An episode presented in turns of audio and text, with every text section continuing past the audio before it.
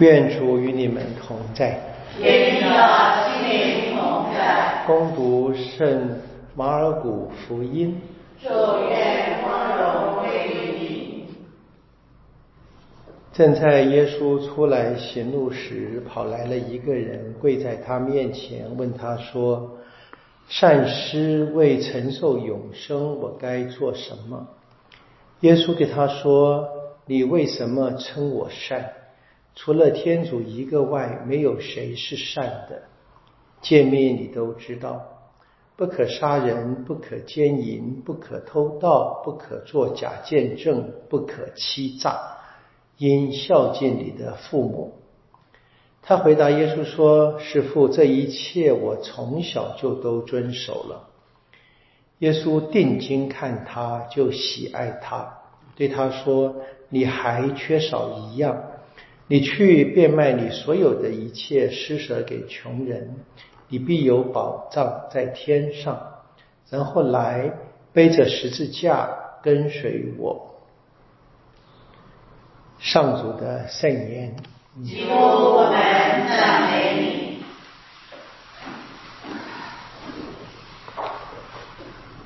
基督信仰被人啊最常误会的啊，就像这一个年轻人的问题一样，总是以为应该做什么啊？当然，并不是什么都不该做，而是基督信仰它根本就是一个生活方式。有这个生活方式的，然后把它落实在真正的生活里面，每一件小事情，每一个跟人的来往，每一个。呃，行动的决定跟行动的执行呢，都是属于这个整体的基督信仰的生活。我们今天呃方济会庆祝会规啊，正式的会规被教宗盖上这个印玺的会规啊，八百周年纪念。那方济会的会规就是方济自己写的，那严格而言呢，是一个平信图。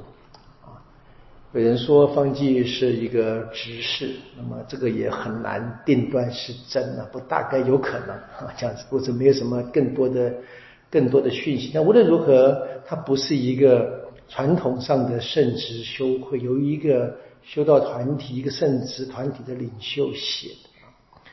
所以很简单，方济会的会规本来应该是属于十三世纪的平信徒运动。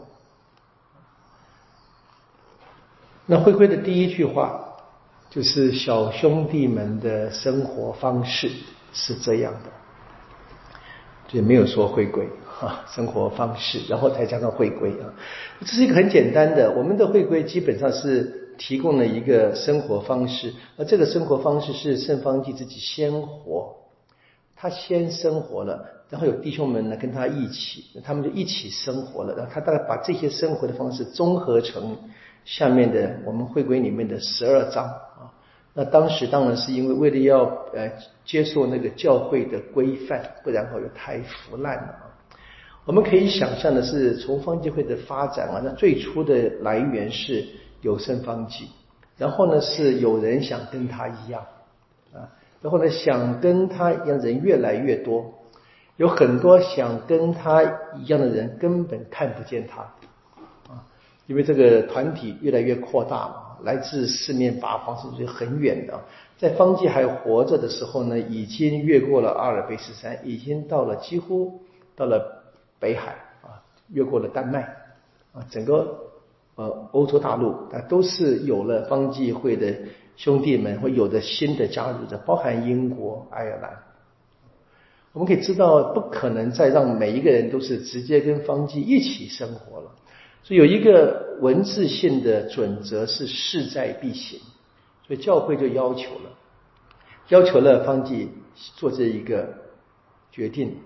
在我的阅读里面啊，看这个整个方济会的这个发展的历史里面呢，为方济是痛苦的啊，他本来没有任何意思要建立什么特别的一个制度性的规矩，他就是想想跟耶稣一样，很单纯的。就这个思想啊，再简单不过，不过也是再伟大不过的啊。我们甚至用消极的方式来表达了，再骄傲不过了啊！想跟耶稣一样，但这当然不是骄傲。天主创造我们就按照他的肖像造的，天主本来就愿意我们跟他一样。当我们人一次一再的失败的时候呢，天主让他独生子来活给我们看。呃，我们跟他一样，跟耶稣一样是可能的。那今天这个福音的故事是一样的。这个小年轻人是可能的，只要再往前走一步啊，不再是做什么，而是放弃一切，然后呢，就是跟着耶稣就好了，跟着他活就好了。那这也是圣方济所渴望的，然后很多人跟他有一样的渴望。当我们写成了会规以后呢，教会在这个指导的原则之下呢，让方济会在世上继续的存在，那么直到今天。那我们今天庆祝的是所有依依照这个生活方式达到天主面前的人，我们求他们在天上为我们转求天主。当然，每一次过这些庆节，过圣人庆节，都是要很小心的反省自己啊，是不是走上相同的路，而不是拿圣人来当做我们现在生活的夸耀的本钱，好像我们比别人强多少一样。那根本就不重要，重要的是我们是不是真正的愿意走上这条路，还是回到今天福音很简单的啊？耶稣邀请每一个人放弃自己的本来的生活，按着耶稣的足迹来生活，按着他的生活的方式来生活。